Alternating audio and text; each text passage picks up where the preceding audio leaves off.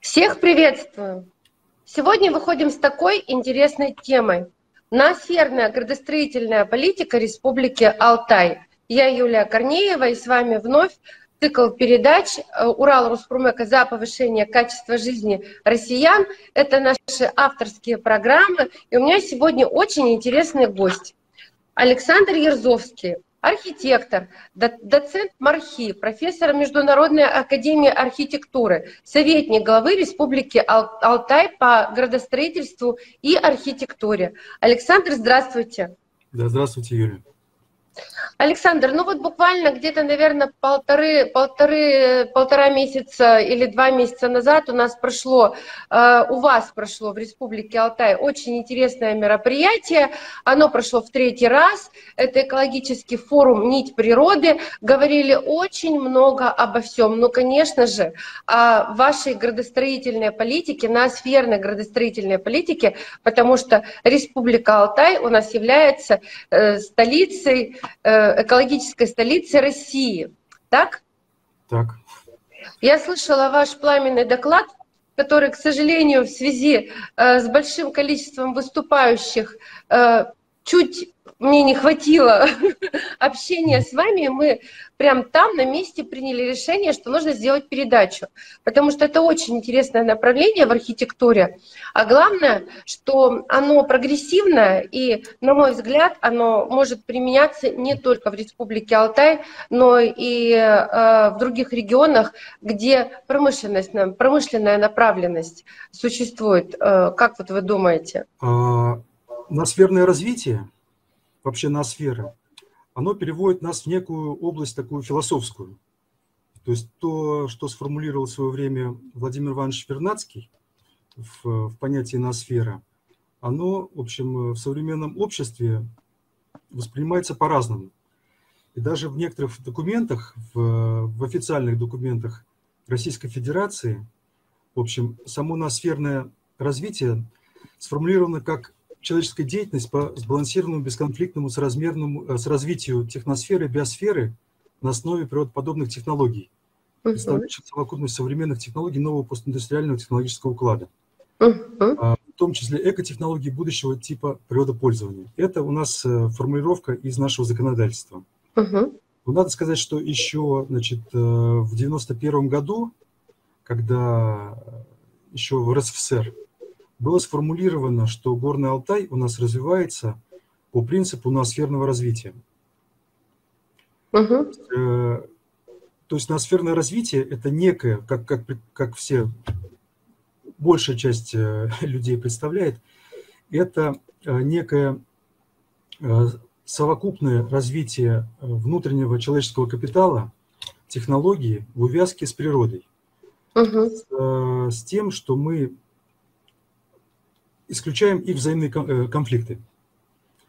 То есть э, в этом отношении у нас получается, что Алтай располагает действительно, то есть если у нас первая чаша, чаша весов – это у нас экология, сюда же можно э, включить и, и как бы историю, историю этого региона, то с другой стороны, то, что мы должны иметь, это вот та самая технологическое развитие.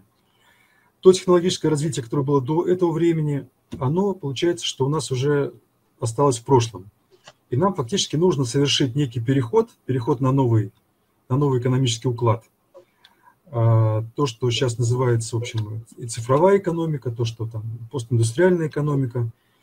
И, ну, как помните, как был переход от феодализма сразу к социализму, минуя капитализм, угу. так, общем, э, необходимо совершить такой рывок как предполагается. То есть в этом отношении э, Горный Алтай представляет собой интересный регион, потому что большая территория, территория в основном э, нетронутая, э, маленькое население, и в качестве лаборатории, то есть Горный Алтай именно для отработки таких технологий и такого, в общем, нового технологического уклада вполне могла бы служить лабораторией. По поводу применения для других регионов вполне. В каких-то областях, конечно, можно применять. Но понятно, что Алтай имеет свою специфику по экономике. Но, тем не менее, скажем, да. Угу. Ну, Да, я тоже так считаю. И когда я слушала вот эту сессию, в которой вы принимали участие, и там Михаил Юрьевич Грудинин выступал в том числе, и говорил тоже про ноосферное развитие, обосновывал, а, почему именно в Республике Алтай применяются эти природоподобные технологии и прочее. Слушайте, ну вот я подумала про себя, про Урал.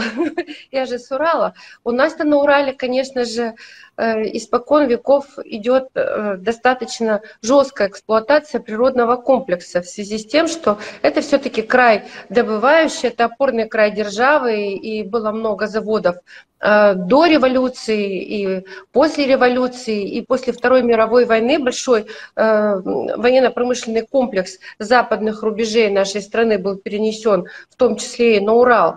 Ну, вроде бы казалось, какая природоподобная технология может быть. А нет, может быть, потому что на сегодняшний день я вот уже как эксперт, не как э, архитектор, а вот как эксперт непосредственно Комитета Совета Федерации по аграрно-продовольственной политике и природопользованию могу сказать, что всегда существует выбор между крайней технологией, э, имеется в виду, которая просто э, ну, выдает экономический эффект, вот сегодня, утром деньги, вечером стулья, грубо говоря. И крайней технологии, которая выдает, э, скажем, такой пролонгированный, отсроченный результат. Вот нужно выбирать эту золотую середину и смотреть, какой твой регион, но все-таки ориентироваться на взлет, наверх. То есть на сегодняшний день большое количество зеленых технологий и в строительстве в том числе – и в политике, в градостроительной в том числе. И, конечно же, нужно отдавать э, предпочтение именно этим технологиям, потому что за ними будущее.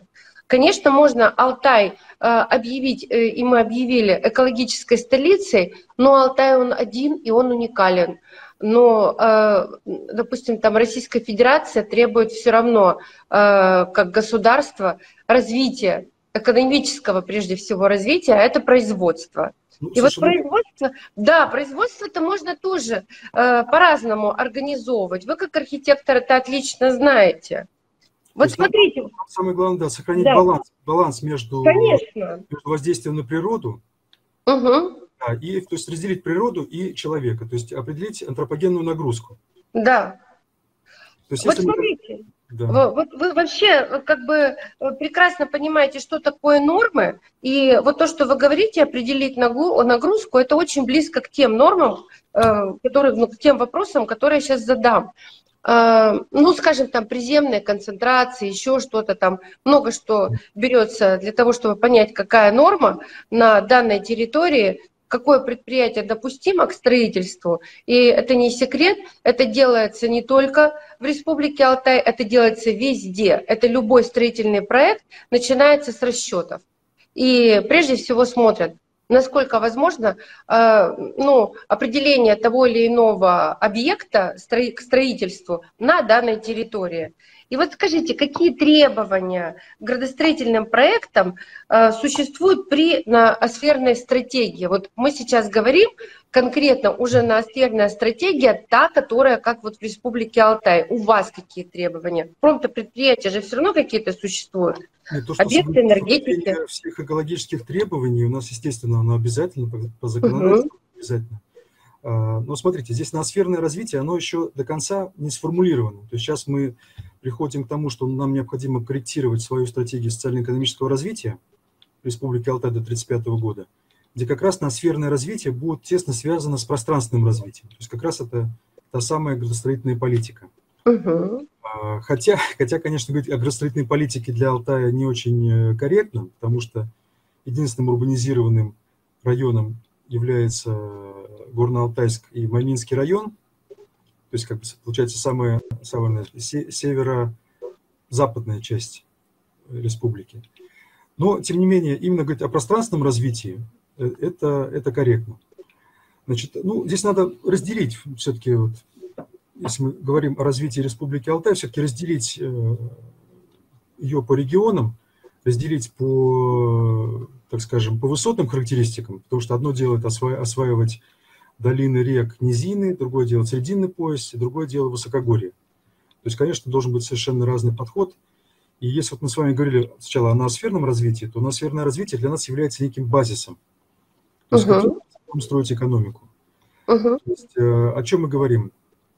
Мы говорим, что действительно вот создание такого, такого механизма nosферного развития дает возможность привлечения специалистов высококвалифицированных и размещения без увязки жестко территориальной, то есть обеспечивая, скажем, связь, мы можем разместить там тех же самых там айтишников, э, каких-то там специалистов, медицинские какие-то комплексы удаленно. То есть мы говорим, опять мы говорим о разделении, то есть о разделении природы и человека. То есть если когда, когда у нас идет большой поток туристический, опять к туристам возвращаемся, и это все у нас э, размазывается по республике, то, конечно, нагрузка получается колоссальная. А когда идет концентрация и с э, необходимыми мерами по, ну, по сокращению антропогенной нагрузки, тогда таким образом можем переваривать большее количество туристов, больше осваивать и переходить уже значит, э, к развитию именно на этой uh-huh. сфере. Uh-huh. В первую очередь определяет вот, uh-huh. строительную политику, скажем так. Uh-huh. Ну, тут, наверное, будет вместе э, прежде всего э, ну, основа кластерного подхода э, в развитии вообще. Причем кластерный это подход, опять же, вот мы вот с вами сегодня обсуждаем темы такого глобального характера. Кластерный подход, он применяется вообще повсеместно. На сегодняшний день, особенно для промтерриторий, вот как на Урале, где антропогенная нагрузка крайне высока, концентрация мест размещение э, вот промышленных объектов в, одном, в одной точке, она очень важна. Потому что таким образом мы все-таки снижаем, мы, как вот вы говорите, не размазываем эту нагрузку по территории, а мы ее собираем. Локализуем, собираем, и за счет кластерного подхода э, эти предприятия друг с другом взаимодействуют и становятся более эффективными. Э, если говорить про Республику Алтай, ну, конечно же, э, не смотреть, не любоваться э, этой природой невозможно. И туризм нужно развивать. Это одна из основных, на мой взгляд, в будущем статей доходов республики, потому что ну, у вас такая красота необыкновенная, которой стоит любоваться и ну, путешествовать. Но опять же, мы сталкиваемся с тем, что места расселения э, жителей, которые будут обслуживать эти комплексы э, туристические, сам поток э, туристов, там, транспортная система, энергетическая система, все это неизбежно.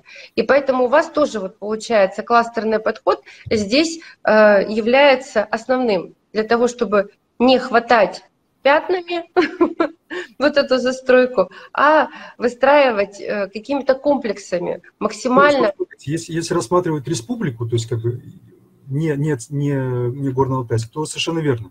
То есть, угу. подход, то есть мы четко разделяем э, природу, мы увеличиваем количество заповедников, заказников, угу. мы ограничиваем их посещение, мы ограничиваем использование, угу. мы концентрируем людей, мы там uh-huh. обеспечиваем всякие жесткие покрытия, чтобы они там ничего не вытаптывали. Маршрут, uh-huh. маршрут обеспечиваем, плюс вся инфраструктура, uh-huh. ограничения в, в, в мусоре, ограничения в, в использовании там, значит, дорог грунтовых и прочее. То есть это подход касаемо всей республики. И uh-huh. он правильный, и таким образом можно увеличивать количество туристов там, кратно. Ну, uh-huh. ну, не кратно, ну, до 5 миллионов точно до 50 миллионов в перспективе. И при uh-huh. том, что это даст возможность, в общем-то, избежать конфликта, в том числе и с местным населением, которое, uh-huh. как известно, не очень э, однозначно относится к туристам. Ну, да, нормальное явление у нас, э, что вы думаете, у нас что ли, э, вот в других, э, ну вот на Урале, где большое количество промпредприятия, население не реагирует. Население нормальное явление, что реагирует на все, на то оно и население. Они живут там, и поэтому они, э, для них это дом, это нормально, когда человек э, бережет, ну, заботится о сохранности своего дома и привычного уклада жизни. А, поэтому тут нужно, как вы правильно сказали, а, находить баланс взаимодействия и применять вот эти природоподобные технологии. У меня вот такой каверзный вопрос, энергетика. Как ее делать? Она же ведь вообще как бы совсем не про экологию. Ну, смотрите, энергетика, опять-таки, мы с вами, если говорим о Горно-Алтайске, то, конечно, нужно там питаться от э, от Алтайского края понятно, что там у нас, в общем, возможно размещение каких-то больших энергетических объектов, потому что там много потребителей. Если мы говорим uh-huh. о классовом подходе, то, конечно, о централизованной системе тут речи не идет. Uh-huh. Uh-huh. Здесь нужно как раз применять те самые природоподобные технологии. Это малая энергетика, это малый ГЭС, это какие-то, может быть, там и, ветряки, и э, солнечные какие-то электростанции небольшие. То есть они дают возможность питать какой-то либо комплекс, туристический комплекс или там какое-то там, значит, поселение – и без вреда для здоровья. И мы не... Локально. Да, лок... именно локально. То есть мы, угу. мы не строим сети, мы не угу. портим почву. Угу. Таким образом. Угу. Ну, это прекрасно, и я считаю, что та стратегия, которую вы на сегодняшний день прописываете, она будет включать в себя все требования современного мира, потому что э, природу безусловно, нужно сохранять, э, но нужно еще и обеспечивать уровень жизни, качество жизни. И вот у нас даже передача называется «За повышение качества жизни россиян».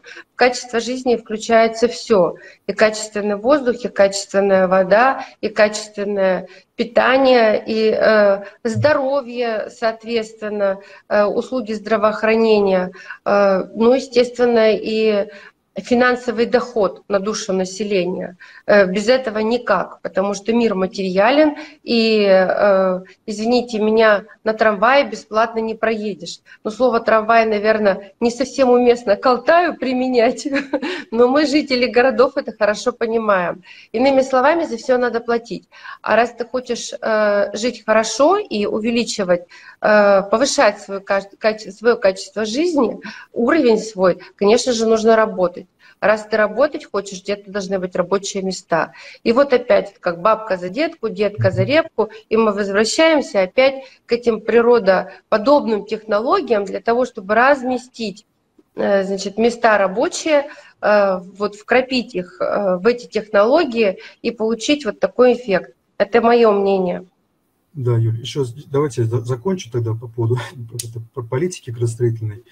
То есть мы не можем говорить о Республике Алтай без Горно-Алтайска, то есть основного урбанизированного района э, республики. То есть сейчас реализуются, то есть сейчас проектируются достаточно большие комплексы по развитию вот именно Горно-Алтайска и Майминского района.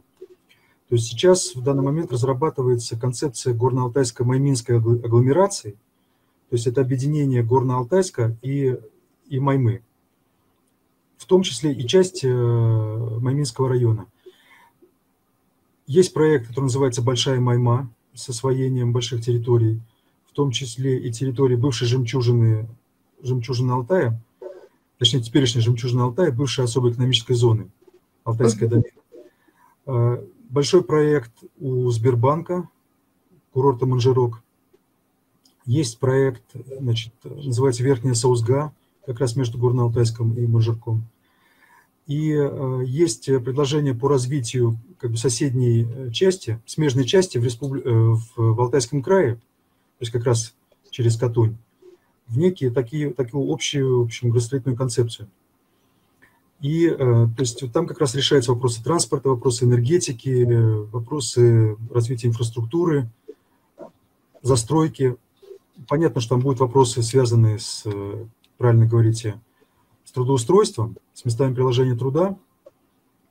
Ну, в том числе там уже, уже раскрываются вопросы, связанные с, с рекреацией, с развитием горнолыжного туризма, угу. туризма, значит, э, медицины. То есть мы надеемся, что этот проект, он, в общем, достаточно такой, даст хороший импульс развитию республики. Угу. Политики. То есть мы здесь отработаем какие-то такие моменты, которые, в общем, которых не было. И дадим новое качество, качество жизни, качество среды для жителей республики.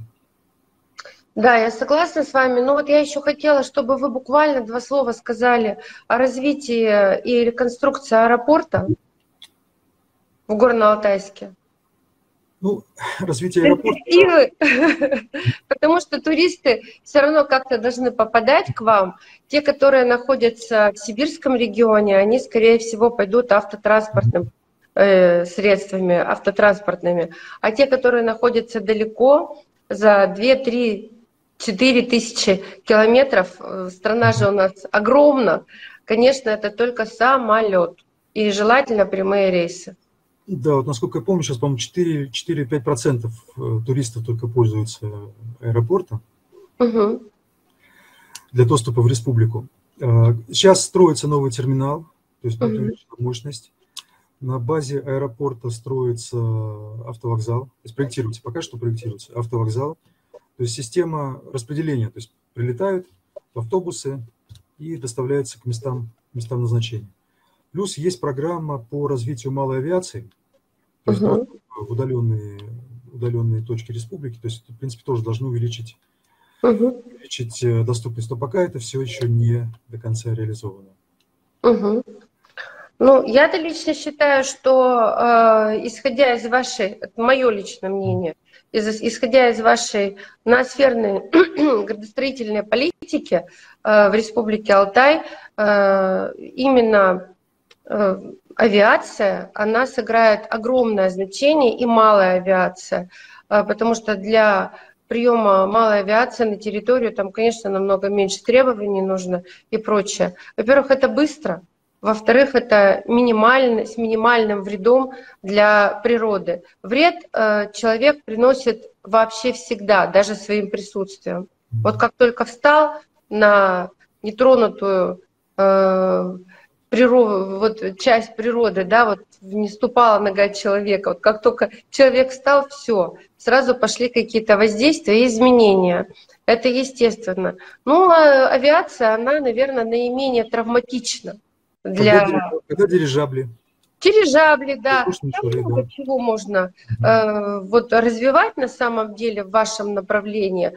А то, что существует потребность э, в развитии этого э, прекрасного направления в плане э, транспорта, авиации, это точно. Я вот буквально недавно летала в вашу республику. Ну что, Барнаул. Вот из Екатеринбурга в, Бар, в Барнаул, из Барнаула на машине почти 5 часов. Но это кошмар. Это просто вот напрямую 2 часа.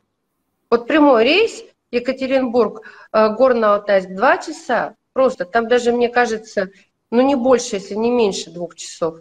А вот этими вот пикулями, когда ты начинаешь ездить, ну, извините, во-первых, это время, во-вторых, это средства определенные, ненужные совершенно. Я могла бы больше, как, э, ну, у меня был, была деловая поездка, но тем не менее, могла бы больше денег оставить у вас в республике.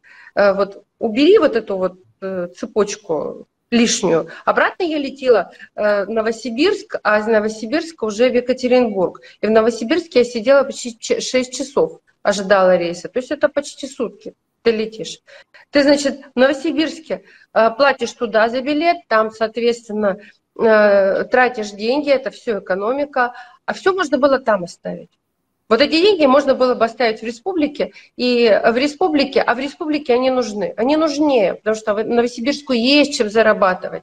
И почему я сейчас говорю про экономику? Потому что, ну, как говорится, любые песни за ваши деньги – это знакомое выражение.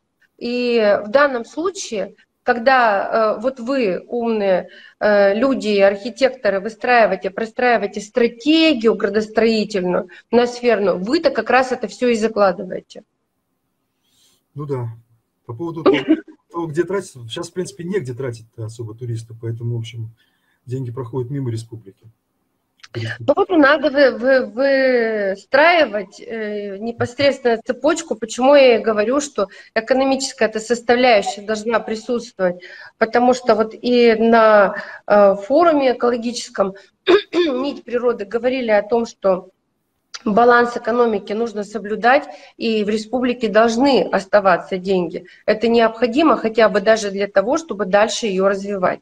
И э, сколько вот мы разговаривали с коллегами, все считают, что да, это действительно так. За хорошее надо, а, платить, но и платежи должны быть для потребителя, то есть для туристов. Но я в данном случае э, являюсь потенциальным туристом э, для Республики Алтай. Эти платежи должны, должны быть для меня понятны.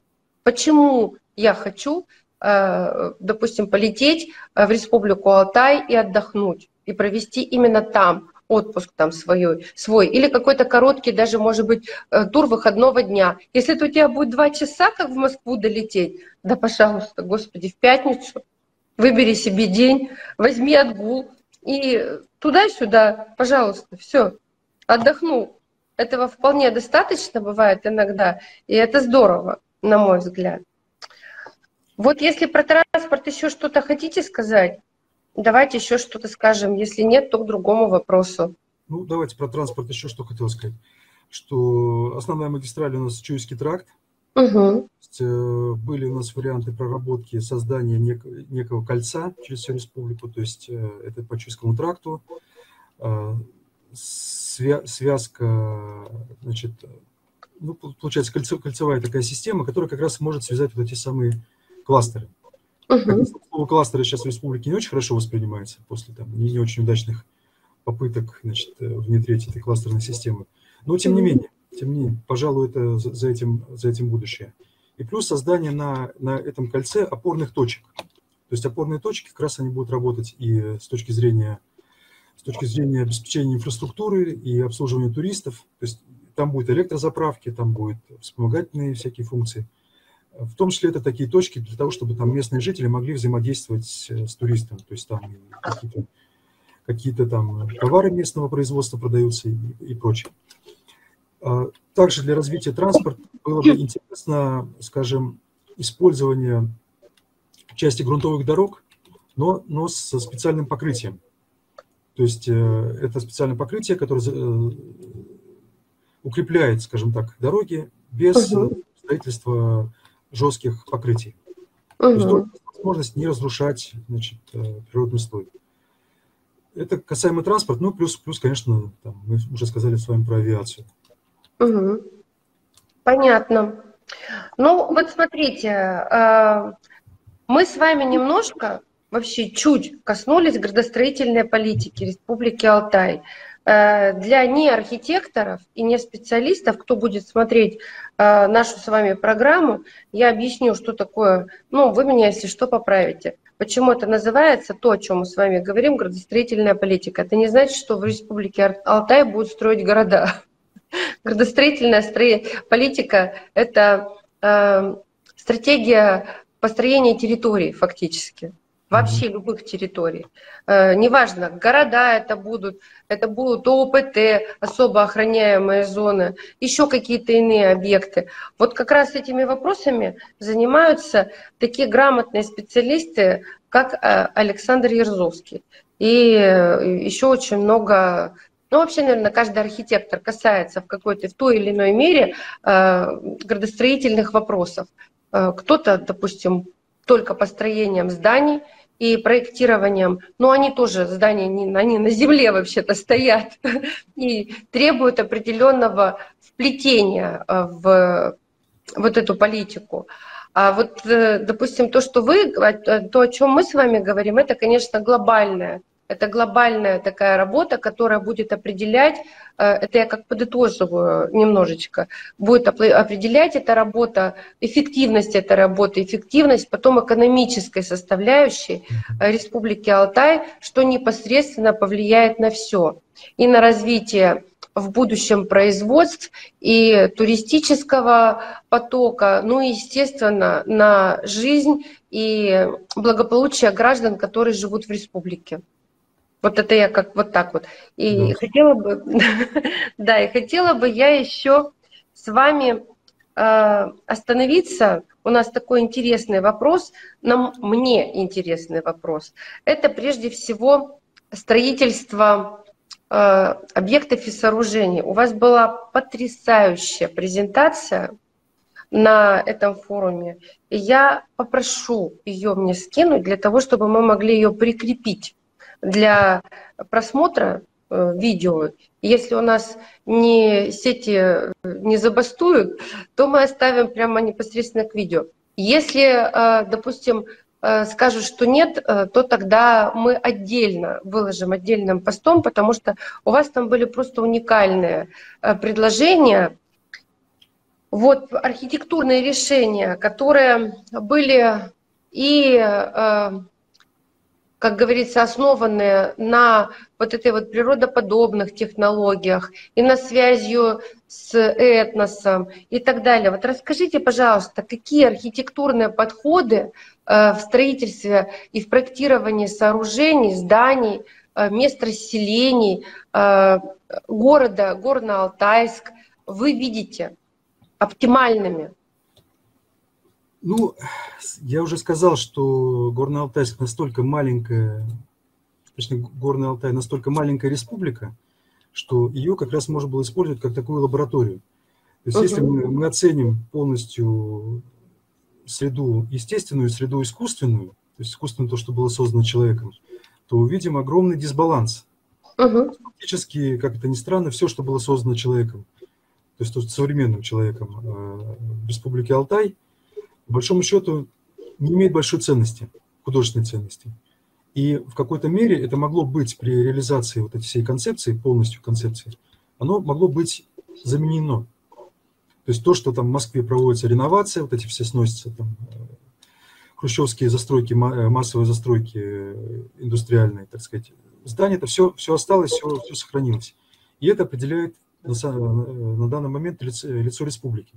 Угу. То есть, конечно, туристы, вообще человек, который там думает о будущем, о, о новом ноосферном развитии и новом технологическом укладе, не такое хочет видеть перед глазами. Поэтому, конечно, какая-то постепенная замена вот этой всей э, нерегулярной застройки, переход в какие-то более такие, более художественные, более смысловые значит, э, архитектурные объекты нам значит, видится в, этом всей, в этой всей ситуации.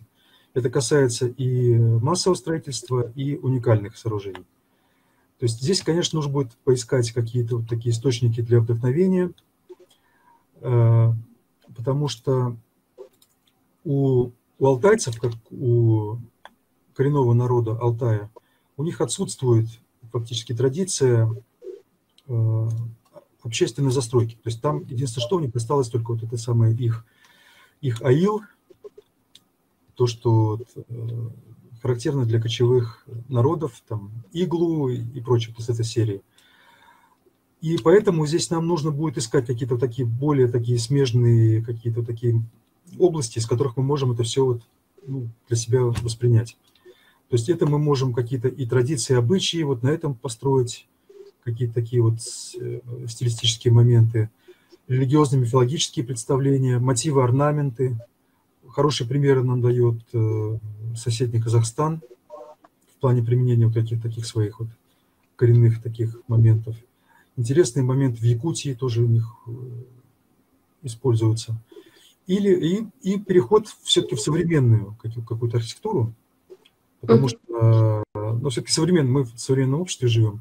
То есть uh-huh. это некая переработка, это природные материалы, это запрещение, это, запрет на некачественные материалы, неприродные материалы, это использование каких-то этнических мотивов, угу. это возврат к неким таким э, первоисточникам, каким-то первичным формам, э, которые, в общем, характерны там, для начала, скажем так, начала цивилизации.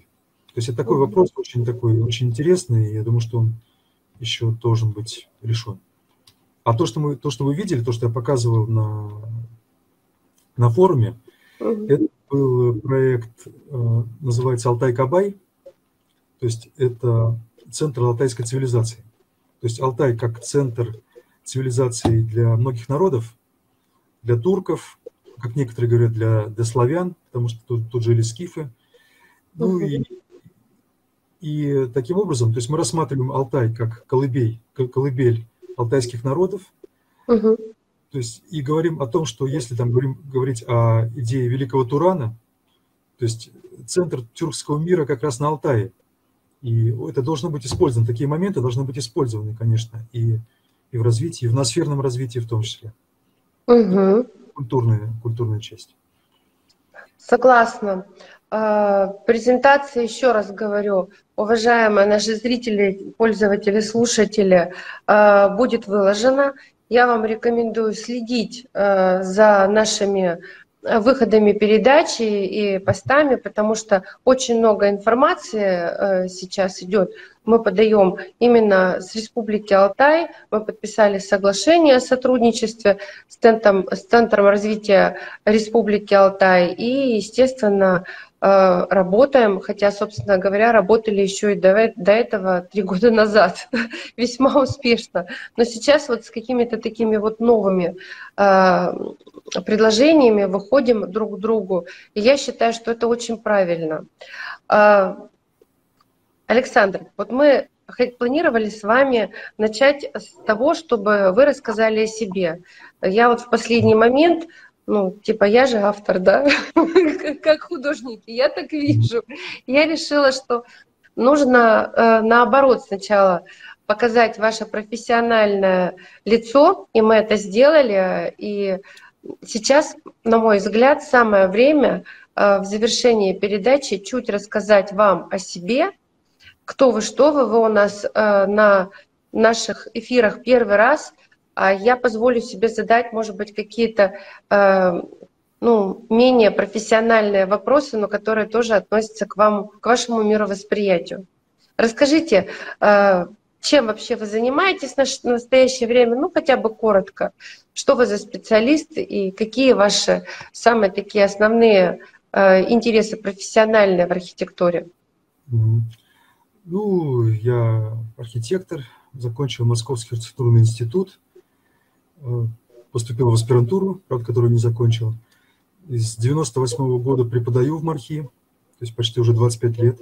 Угу. Работал в, в организациях и в государственных организациях, и, в общем, и в коммерческих организациях.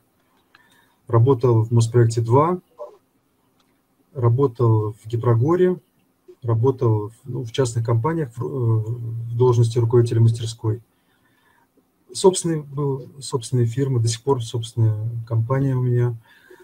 По поводу интересов, ну, то есть область э, большая, то есть мы занимались совершенно разными объектами, и занимались и, и небоскребами в Сити, и административными зданиями, управ делами президента, то есть совершенно разными. И туристическими объектами.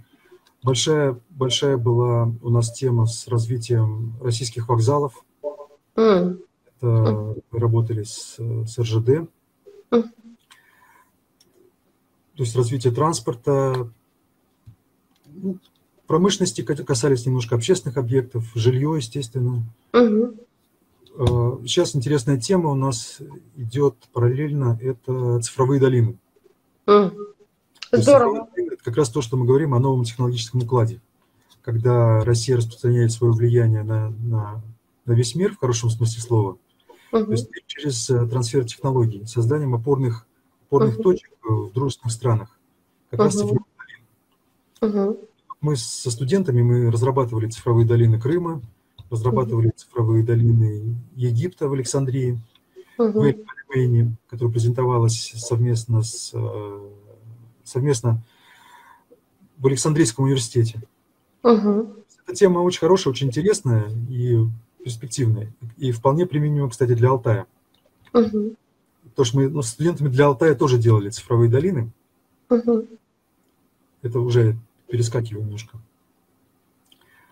Ну вот в, в целом так. Сейчас более плотно занимаемся Алтаем. То есть надеюсь, что сейчас мы вот выйдем на на разработку пространственной части стратегии социально-экономического развития, актуализирован до 1935 года для Республики Алтай.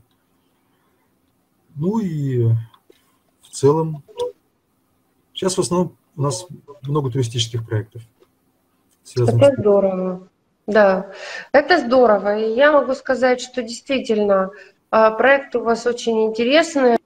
И будь бы я архитектором, я бы, наверное, тоже была э, увлечена этой работой, потому что э, как бы здорово, когда ты работаешь над каким-то крупным объектами в крупном городе или там, где существует плотная застройка, ну, ты сразу нарываешься на ряд ограничений. А здесь у вас возникает, как у профессионала, возможность полета мысли, потому что э, вы с чистого листа делаете фактически. Хотя чистым его назвать нельзя, потому что природа уже есть, и она главная, э, главный персонаж э, в этой пьесе.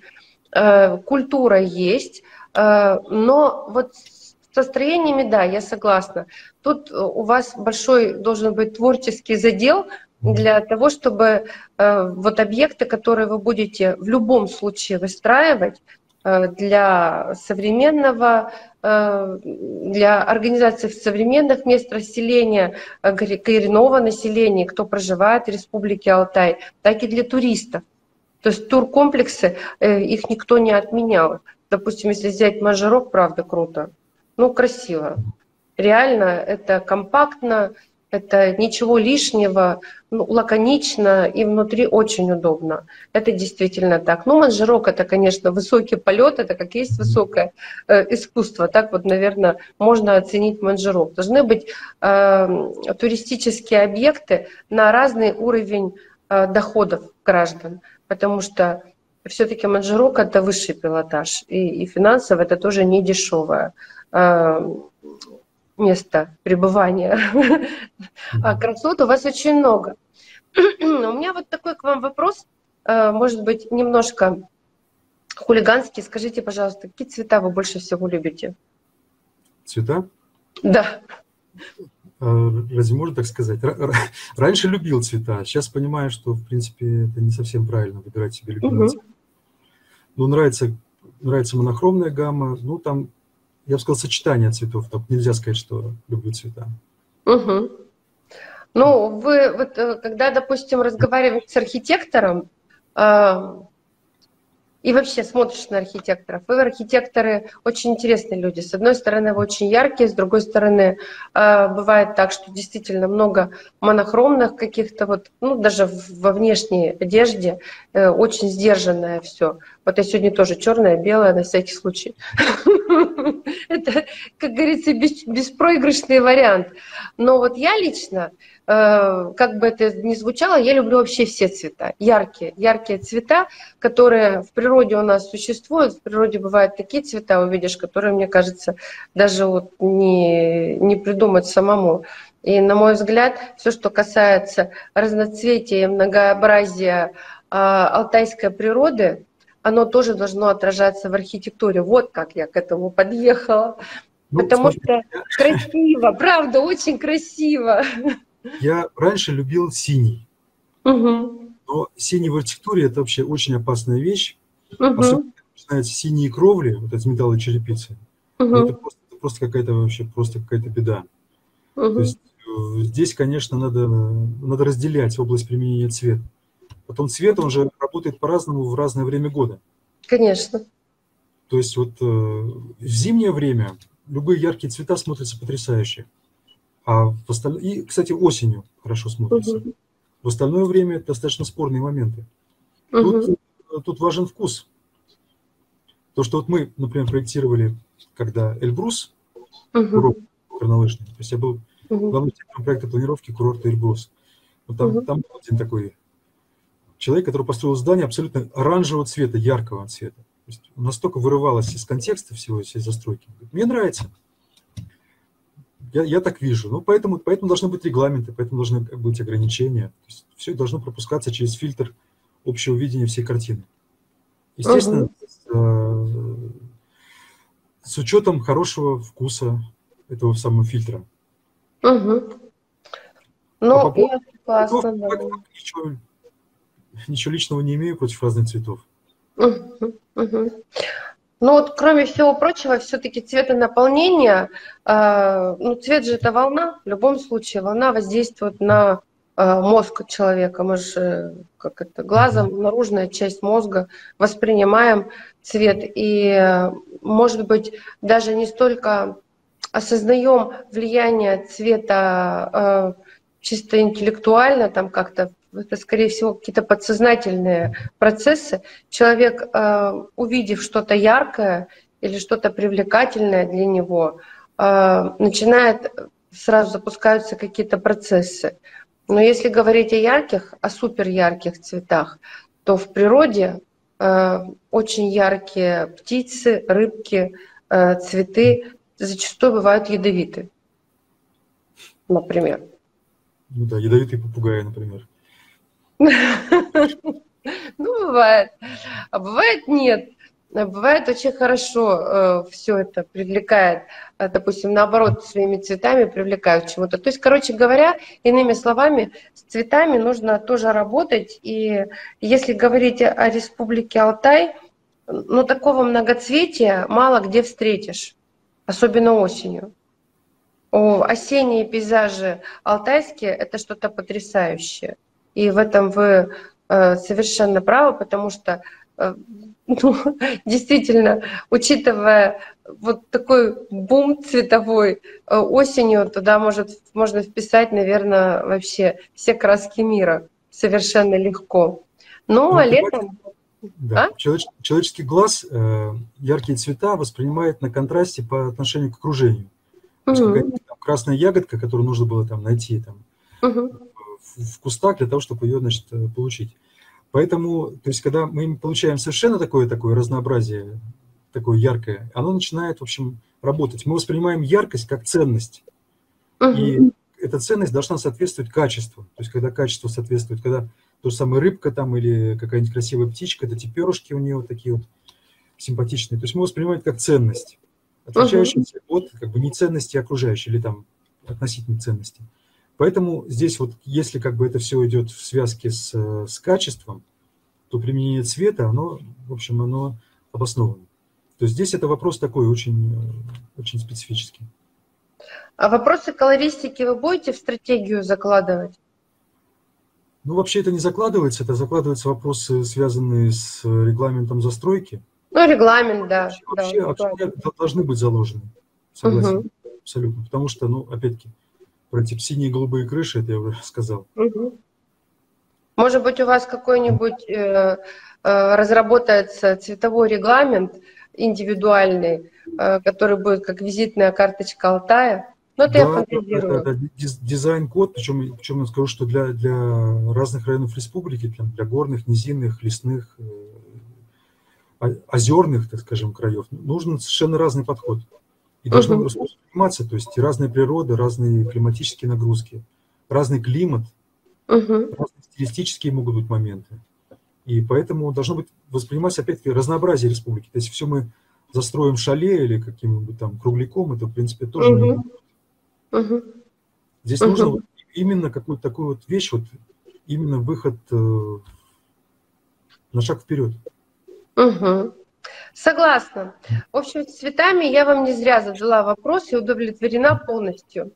Уважаемые коллеги, мы заканчиваем нашу передачу. С вами сегодня был э, Александр Ерзовский, архитектор, доцент МАРХИ, профессор Международной академии архитектуры, советник главы Республики Алтай по градостроительству и архитектуре. Я Юлия Корнеева. Смотрите наши передачи, цикл авторский «Урал Роспромека за повышение качества жизни россиян». Следите за новостями, обязательно дождитесь нашей передачи новой про Республику Алтай и посмотрите ту презентацию, которую мы обещали выложить.